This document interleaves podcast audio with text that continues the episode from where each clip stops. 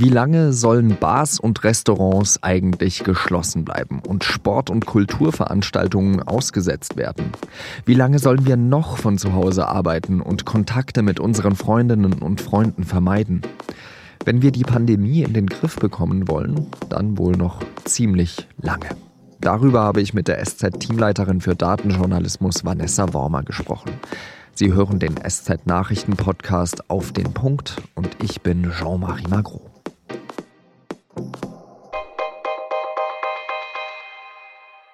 Vor genau einer Woche hat der bayerische Ministerpräsident Markus Söder die Ausgehbeschränkungen für Bayern verhängt. Und kurz danach sind ähnliche Maßnahmen in anderen Bundesländern gefolgt. Und mal ehrlich, diese Woche, sie fühlt sich an wie eine Ewigkeit. Ich bin alleine zu Hause, führe Interviews und Telefonkonferenzen, lese, schau fern oder streame was. Aber mal unter uns, ein bisschen fort ist es schon. Manchmal laufe ich den Nachbarn oder den Elektrikern über den Weg. Letztens habe ich im Altenheim meiner Oma mal zwei Bananen für sie an der Pforte abgegeben und dabei bin ich angesehen worden wie ein Schwerverbrecher. Nicht mehr zusammen sein mit Freundinnen und Freunden, sich nur noch über Kameras sehen können. Puh. Wie lange soll das eigentlich noch gehen?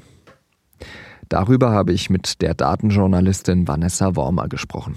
Und ihre Antworten, das muss ich leider zugeben, haben mich etwas deprimiert. Vanessa, wie lange dauert das denn jetzt noch? Wenn man auf die wissenschaftliche Meinung gerade hört, dann ist die Antwort leider relativ ernüchternd, weil da schon relativ klar ist, dass wir uns auf eine eher lange Zeitspanne einstellen müssen, zumindest eine Zeitspanne, in der wir immer wieder mit solchen Maßnahmen rechnen müssen.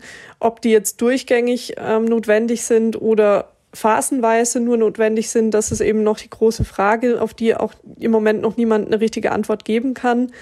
Aber wir sollten zumindest nicht davon ausgehen, dass wir jetzt nach zwei Wochen oder nach Ostern komplett zurück in die Normalität kehren können. Ähm, also es ist nicht die Frage, wann kehren wir zurück in die Normalität, sondern wie können wir uns eine neue Normalität schaffen, in der wir es auch schaffen, es zu vermeiden, dass sich viele Menschen mit dem Virus infizieren. Kannst du uns, bevor wir jetzt auf die einzelnen Möglichkeiten eingehen, nochmal beschreiben, was denn passieren würde, wenn wir jetzt gar nichts machen würden, also zum Status quo vor der Krise zurückkehren würden? Ein Infizierter steckt in der Regel zwei bis drei weitere Menschen damit an und deshalb reden wir hier wirklich von wenigen Wochen, nach denen wir schon diese Kapazitätsgrenzen unserer Intensivmedizin in Deutschland auch erreichen würden. Also so gut die deutschen Krankenhäuser vielleicht ausgestattet sind, es würde nicht ausreichen, wenn wir jetzt nichts täten. Also es würde wirklich in einer Katastrophe, in einer ja, medizinischen, gesellschaftlichen, ethischen Katastrophe münden. Zeit verschaffen, das ist ja gerade die Strategie, hast du gesagt. Bis nach Ostern wollen wir dann schauen, wie es dann weitergeht. Hätten wir denn eigentlich irgendetwas gewonnen, wenn wir sagen würden, nach Ostern läuft es wieder ungefähr so weiter, wie es auch davor war? wir brauchen eigentlich eine viel längere Zeitspanne von Interventionen und von Maßnahmen wie Social Distancing, um eben auch die Welle dann nachhaltig zu verzögern oder klein zu halten.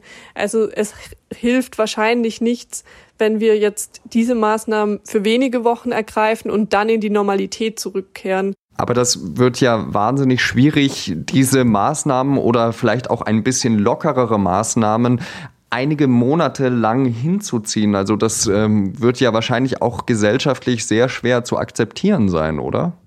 Da gilt es jetzt wirklich, dass Wissenschaft und Politik zusammen Strategien entwickeln, die eben noch nicht erprobt sind und dass wir wirklich genau schauen, was sind die effektivsten Maßnahmen, auf welche können wir jetzt wieder verzichten und ja auch die Gesellschaft eben durch transparente Kommunikation in dem Bereich mitnehmen. Also ich halte es für falsch, wenn die Politik den Eindruck erweckt, als würden wir jetzt wirklich bis Ostern durchhalten müssen und dann wäre alles überstanden und der Eindruck entstand phasenweise. Ich glaube, dass jetzt gerade diese Debatte beginnt, um die Gesellschaft wieder neu da abzuholen und zu sagen, lasst uns gemeinsam schauen, was wollen wir eigentlich erreichen. Und ich glaube, dass schon die meisten das erreichen wollen, dass wir die Todeszahlen auch niedrig halten wollen und dass wir, bis ein Impfstoff zur Verfügung steht, eben das Virus so weit eindämmen wollen, dass sich möglichst wenig Menschen auch daran anstecken.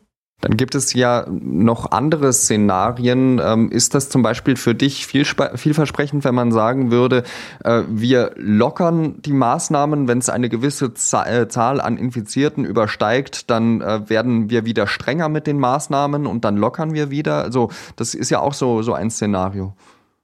Ja, also ein solches Szenario gibt es auch in den epidemiologischen Studien. Es ist aber noch sehr unklar, ob das in der Praxis funktioniert. Also in den Modellen funktioniert es natürlich. Man sieht aber auch da, dass sich der Zeitraum wirklich sehr lang streckt. Also wir reden hier auch von vielen, vielen Monaten, teilweise von bis zu zwei Jahren, wo wir diese Maßnahmen eben an- und abschalten müssen. Und man muss auch immer da sehen, dass wir über einen längeren Zeitraum mit Maßnahmen sprechen. Also es ist so ein Verhältnis von zwei Drittel zu einem Drittel. Also wir brauchen immer noch ein, eine sehr große Zeitspanne jeweils, wo wir ja Social Distancing betreiben und die Lockerung nimmt in einem solchen Szenario eigentlich viel weniger Raum ein als ja die, die Maßnahmen selbst. Und es, sie sind halt wirklich schwer zu regulieren. Also da können die Wissenschaftler im Moment auch schwer vorhersehen, ob das wirklich funktionieren kann politisch. Also ist man in der Lage, immer die Fallzahlen so genau unter Kontrolle zu halten, dass wir niemals an die Kapazitätsgrenzen der Krankenhäuser gelangen. Weil das ist ja genau das, was man immer vor Augen haben muss. Wann erreichen wir die Kapazitätsgrenzen?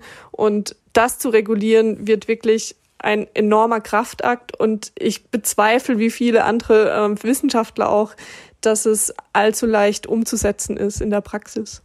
Also wenn ich unser Gespräch jetzt richtig zusammenfasse, dann ähm, ist die Lektion eigentlich, wir können uns auf viele weitere Monate, eigentlich auf fast anderthalb Jahre, also bis der Impfstoff kommt, einstellen, in denen wir noch äh, mit gesellschaftlichen Restriktionen zu rechnen haben. Dann frage ich dich vielleicht abschließend, wann sehen wir uns das nächste Mal denn im Büro, denkst du?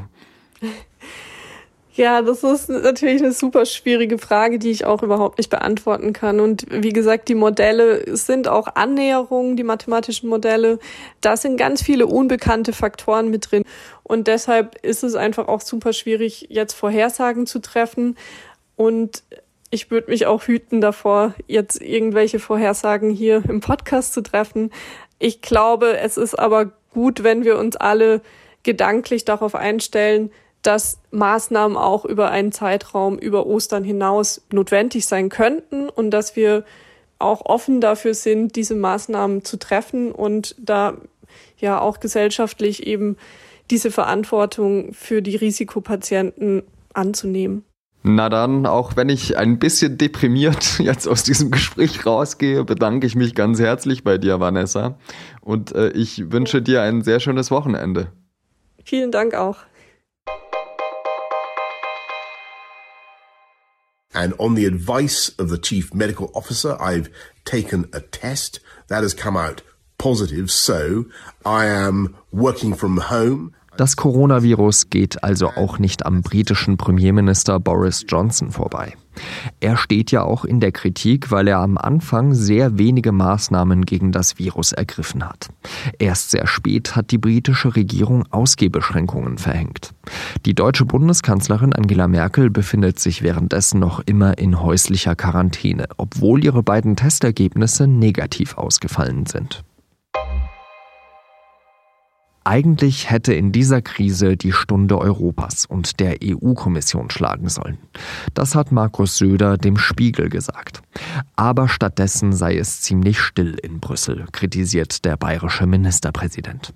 Europa entsolidarisiere sich, der Geist der europäischen Idee sei massiv gefährdet. Damit greift Söder EU-Kommissionspräsidentin Ursula von der Leyen an. Hilfstransporte nach Italien oder Spanien müssten eigentlich europäisch organisiert werden. Stattdessen muss gerade alles bilateral gelöst werden. Söder sagt, ohne die deutsche Bundeskanzlerin Angela Merkel hätten wir echte Probleme.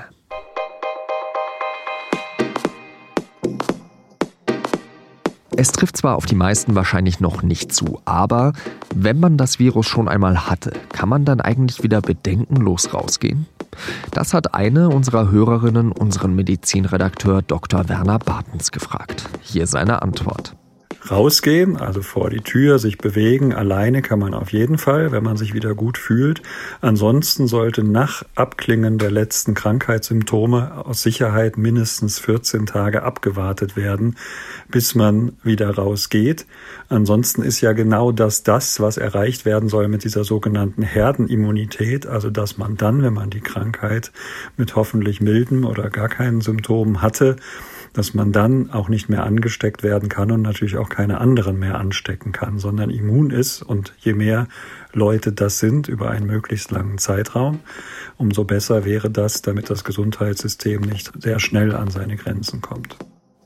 Das war Dr. Werner Badens. Und das war es auch mit Auf den Punkt für diese Woche. Redaktionsschluss war 15 Uhr. Ich wünsche Ihnen ein schönes Wochenende und bitte passen Sie auf sich und Ihre Liebsten auf. Adieu.